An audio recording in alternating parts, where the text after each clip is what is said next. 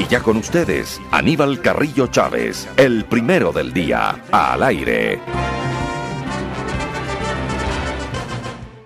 ¿Qué tal? ¿Cómo están audiencia para todo el mundo, para todo el Ecuador? Naturalmente queremos saludar en este nuevo día la presencia eh, vía telemática del coronel Mario Palmillo. Existen varios aspectos que siempre de forma puntual con él abordamos, pero creo que ahora sí viene un tema que eh, no está descontado. Pero primero vamos con el saludo, le escuchamos en Manaví. Buenos días. Muy buenos días, un cordial saludo para todos los maravitas, para los ecuatorianos. Gracias por la invitación a este prestigioso medio de comunicación. Bueno, el tema con usted siempre es de seguridad y de aspectos de país, pero la seguridad jurídica prácticamente también se vuelve prioritaria y hasta cierto punto es, es una columna, es una base, es el tema del día con respecto al procedimiento jurídico, al, a la invocación constitucional que prácticamente da un desenlace con eh, la escarcelación del ex eh, vicepresidente. Entiendo que usted tiene su propio punto de vista y nos gustaría escuchar su eh, opinión al respecto, coronel. Bueno, yo considero que el día de ayer la justicia ecuatoriana se ha cubierto de impunidad y ha dado una bofetada muy fuerte a todo el país. Y esto digo porque me parece completamente una sinvergüencería el que un juez de cuarto nivel pues asuma esta competencia y libere a una persona que está sentenciada cumpliendo una condena por varios delitos contra el Estado ecuatoriano y contra la sociedad ecuatoriana. Aquí en el país hay una penetración permanente no solo del crimen organizado con relación al estamento gubernamental y a los estamentos de seguridad, sino también con relación al estamento jurídico. Y creo que ese es el más grave porque estamos viendo que aquí no hay justicia. Aquí lo que hay es perdón y olvido y los jueces y fiscales, que no son otra cosa que parte de ese mismo entramado de corrupción, pues trabajan directamente para estas organizaciones o estas personas que han delinquido por mucho tiempo en el país y que lo que estamos viendo los ecuatorianos es que no importa, porque aquí también en la delincuencia hay ciertos estatus y ciertas componendas para librar de cualquier responsabilidad a estos sinvergüenzas precisamente lo que se escucha del pueblo y los diferentes comentarios en donde ya son aspectos administrativos que se hace notar que el poder o el pacto o las componentes, como lo ha dicho usted, pueden más precisamente que la misma justicia. Está a la vista un pacto entonces entre eh, los sectores eh, correístas o el correísmo con el gobierno del presidente Lazo. Bueno, eso es lo que estamos viendo desde el día que se posicionó el señor presidente Guillermo Lazo. Es lamentable, es lamentable en que toda la lucha que hizo el pueblo ecuatoriano, todo ese apoyo que recibió el, ex el presidente Guillermo Lazo por parte de personas que querían un cambio y una transformación en el país, hayan quedado en el tacho de la basura. Un gobierno que no se quitó esa cobertura correísta, más bien que se cubrió con ese brazo y con ese apoyo correísta para seguir gobernando. Me parece una irresponsabilidad tremenda porque así como estamos, ya verá el mismo presidente de la República las consecuencias nefastas en su gobierno y en el resto del país. ¿Cómo vamos a terminar de aquí a corto plazo? bueno, se ha notado que administrativamente las puertas se abren en estos casos para que alguien salga eh, como lo hizo el eh, vicepresidente eh, Glass. Ahora, analicemos la parte ya interna, la situación de las cárceles, que también es otra materia que con ustedes siempre estamos al día y por supuesto nos nutrimos y compartimos y formamos opinión para nuestra audiencia, la situación de las cárceles, lo sucedido los últimos en las últimas semanas. Es lamentable que eh, continuemos nosotros viendo estos desenlaces de violencia y eh, inseguridad que viven los centros carcelarios, en donde no existe un control gubernamental, sino que existe más bien un control por parte de las megabandas hoy que se están transformando ya en microcarteles. Entonces, lo que estamos observando es que esa corrupción enquistada en los centros carcelarios, la falta de control y un sinnúmero de factores adicionales, lo único que hacen es incrementar los niveles de violencia e inseguridad que se han presentado. Los sucesos de, de Turi, con la masacre, decapitamiento, desmembración, asesinato de otros PPLs al interior de ese centro carcelario, nos permite nuevamente reflexionar sobre que el problema carcelario en el país no ha cambiado.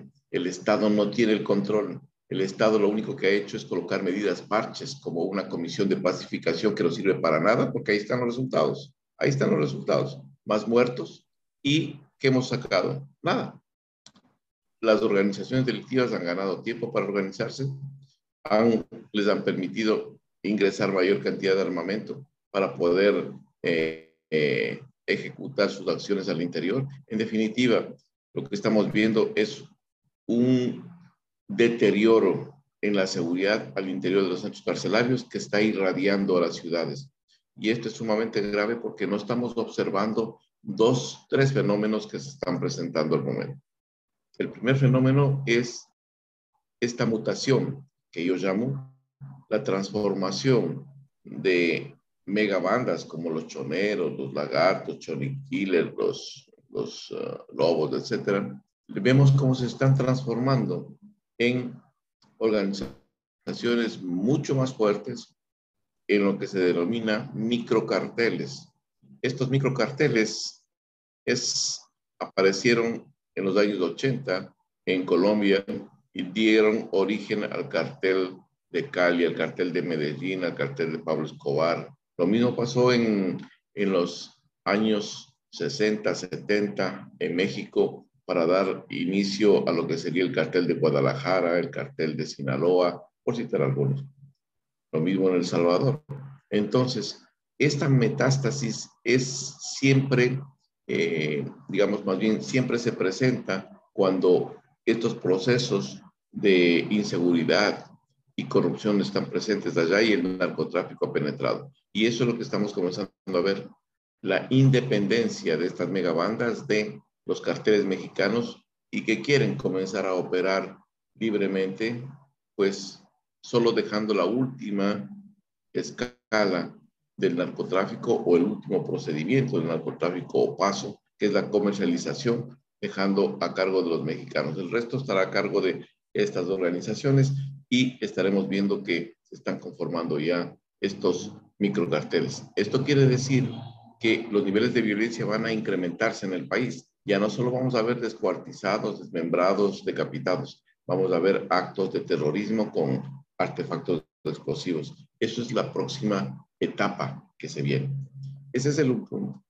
El segundo punto es la presencia ya en territorio ecuatoriano de lo que se denominan las famosas casas de pique. Casas de pique que los tiene Colombia, los tiene México, los tiene El Salvador y cercanas a donde estamos nosotros viviendo. En el sector de Tumaco hay siete. Tres de ellas pertenecen a Oliver Senisterra, dos están, eh, una de ellas pertenece a, las guerrillas unidas del Pacífico. Están allá, además de esas, están también otras que están hecho cargo del cartel de Sinaloa y otra el cartel Jalisco Nueva Generación. Estas casas de pique no son otra cosa que lugares en donde estas organizaciones llevan a personas que van a ser ajusticiadas para ser torturadas, para ser desmembradas, decapitadas y luego sus restos esparcirlos en una colectividad o en un territorio para causar un efecto psicológico, un efecto de temor y miedo permanente.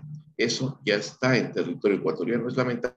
Yo había dicho hace algún tiempo atrás, esperemos que no lleguemos a eso, pero veo que las autoridades no prestan atención a lo que se recomienda y pues ha progresado rápidamente. Ahora tenemos no una, varias casas de pique en este sentido. El tercer elemento. El tercer elemento es las escuelas de sicarios, similares a las que utiliza Sinaloa y Jalisco Nueva Generación en México, en el Distrito Federal, en Tinoján, etcétera, en donde reclutan a muchachos entre 13 y 16 años para gatilleros. ¿A cambio de qué? De dinero, de droga o de amenazas contra la vida de sus familiares. Esos tres eh, elementos están al momento presentes en el escenario nacional. Y esto van a cambiar la dinámica de la seguridad de nuestro país, porque estos son cosas mucho más graves, son, eh, yo diría, efectos mayores de una creciente presencia del crimen organizado transnacional y las autoridades no tienen una visión clara de lo que se viene, ni tampoco creo yo que tienen una planificación para poder abordar esta problemática. Ahora, ¿es suficiente la decisión política del presidente de crear el Ministerio de, eh, del Interior y también el Ministerio de Gobierno, obviamente dividir eh, tanto en el aspecto técnico como político? ¿Ha sido suficiente? ¿Alcanzará esa decisión? La decisión es correcta porque la señora Gabriela estaba eh, actuando equivocadamente en esa cartera de Estado, pero entregar el área del Ministerio de la Política a una persona que trabajó para el correísmo es nuevamente una entrega permanente de parte del poder al correísmo para que cogobierne con el actual gobierno. Me parece absurdo, me parece infantil el pensar que ese tipo de persona es la que conviene al país, teniendo personalidades dentro del mismo gobierno.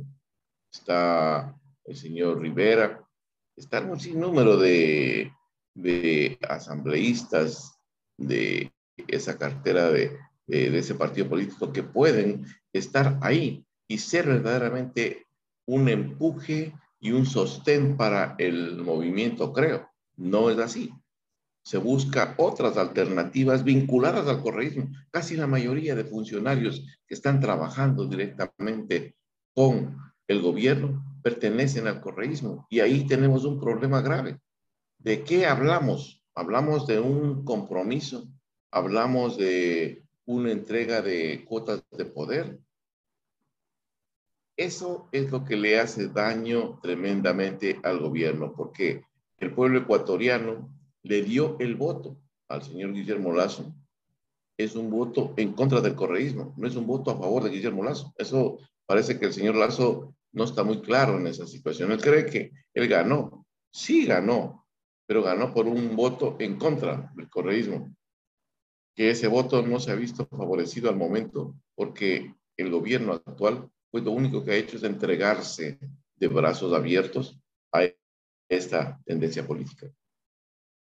Ahora, eh, vemos que la seguridad externa, la seguridad interna prácticamente es el, tema del día en cuanto a falencias, pero la estructura, el referente, en este caso, ya para finalizar, desnuda también realidades. Hablemos el caso y la, la situación de seguridad, entre comillas, de los accesos a lo pasado en el, el recinto del Ministerio de, de, Defensa. ¿Cuál es su lectura, cuál es su conclusión y cuál es su opinión? Claro, yo creo que hay que ser muy claros.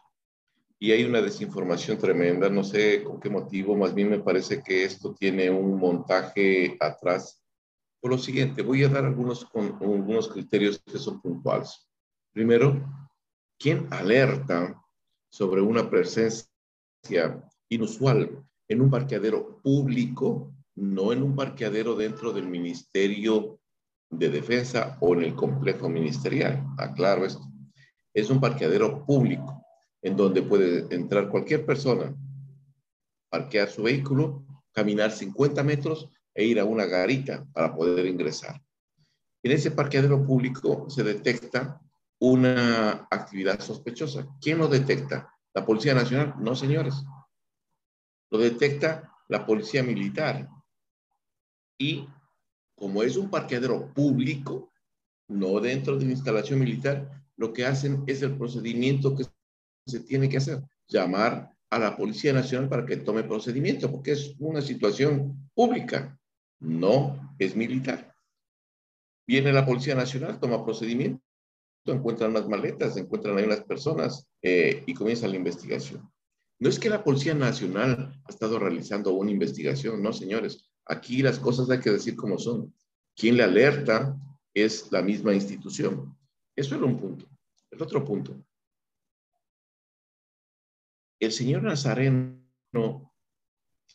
tiene que, y las otras personas que han sido detenidas van a en las investigaciones a determinar con quién venían a hablar, quiénes son las personas que estaban eh, en relación con el señor Nazarón. Si el señor Nazarón ingresó, porque es sumamente sencillo, señores.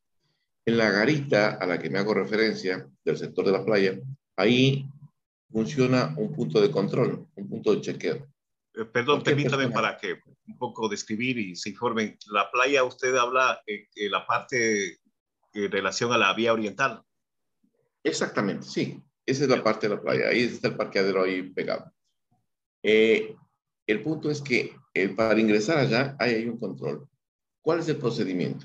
Usted llega, se identifica al policía militar que está ahí, eh, presenta su cédula, dice con quién quiere hablar, le dice voy a hablar con el coronel Pazmiño, por ejemplo. Le dice, ok, señor, espérese un momento. Llaman al coronel Pazmiño, le dice, ¿sabe qué? señor coronel Pazmiño, aquí hay un señor que quiere hablar con usted, ¿ok? Hágale pasar, mándele con usted. Le ponen, le retiran la tarjeta, le ponen una identificación, le dicen, señor, usted no puede salirse de, esta, de este sector. Por ejemplo, si es que va a hablar en, el, en, el, en la fuerza terrestre, va hacia ese sector. No puede deambular por el, por el complejo ministerial porque su credencial, que tiene un color, no le permite desplazarse fuera de esa zona. Eso es importante. Entonces, no sabemos si es que este señor ingresó. Yo creo que no lo ha hecho, porque de haberlo hecho, pues eh, ahí habría otro tipo de implicaciones. Pero es muy fácil comprobarlo, porque en los registros está anotado hacia dónde va, quién, con quién va a hablar y todas las cuestiones. Sería sumamente sencillo esta cosa. Entonces, creo que hay unas especulaciones muy graves. ¿Y por qué digo que hay especulaciones muy graves? ¿Y por qué me parece más bien que este tipo de incidente puede haber sido premeditado? Porque pongámonos a razonar. Usted es una persona o es una persona que está con boleta de detención a nivel nacional y también creo internacional. Es buscado por todo el mundo y usted va llevando dinero, tres maletas, hacia un recinto donde le pueden capturar. Primera pregunta. Segunda pregunta, que me parece sumamente rara, es, ¿usted con toda esta situación va a tratar de ingresar hacia un reparto donde lo pueden identificar? Sumamente grave y sumamente real. Eso por un lado. Por, otro lado, se da el escándalo del, del, Ministerio de Defensa e inmediatamente sale el señor Glass en libertad. O sea, tapamos un, un escándalo con otro escándalo. Y después de que sale el señor Glass, para calmar un poco la situación, otro escándalo. El robo de tres toneladas de cocaína de un depósito. Entonces, ¿eso es algo normal? Pues que ya estamos tan penetrados del crimen organizado, la delincuencia y de un gobierno que no tiene la menor idea de lo que tiene que hacer. Ese es el problema. Y eso, a mi criterio, me parece que hay que tomarle mucha atención, porque no todo lo que se dice es real. También hay algunas personas que utilizan u organizaciones que utilizan la desinformación como un mecanismo adecuado para generar incertidumbre, manchar la honra de instituciones y solucionar otros problemas que están encubiertos, como la salida del señor Glass. Prácticamente estamos hablando de organizaciones eh, verdaderamente mega organizadas eh, y expertas en el mal. O sea, si es lo que yo entiendo y lo que nuestra audiencia también prácticamente con lo que usted ha analizado estará teniendo ya sus propios puntos de vista. Coronel, obviamente estaremos pendientes de lo que pase de aquí en adelante y, recurriendo a usted con sus importantes criterios. Que tenga un buen día y una buena semana. Muchas gracias. Un cordial saludo para todos los ecuatorianos. Muy gentil. Muchísimas gracias. Hasta aquí la entrevista del día con el coronel Mario Palmillo.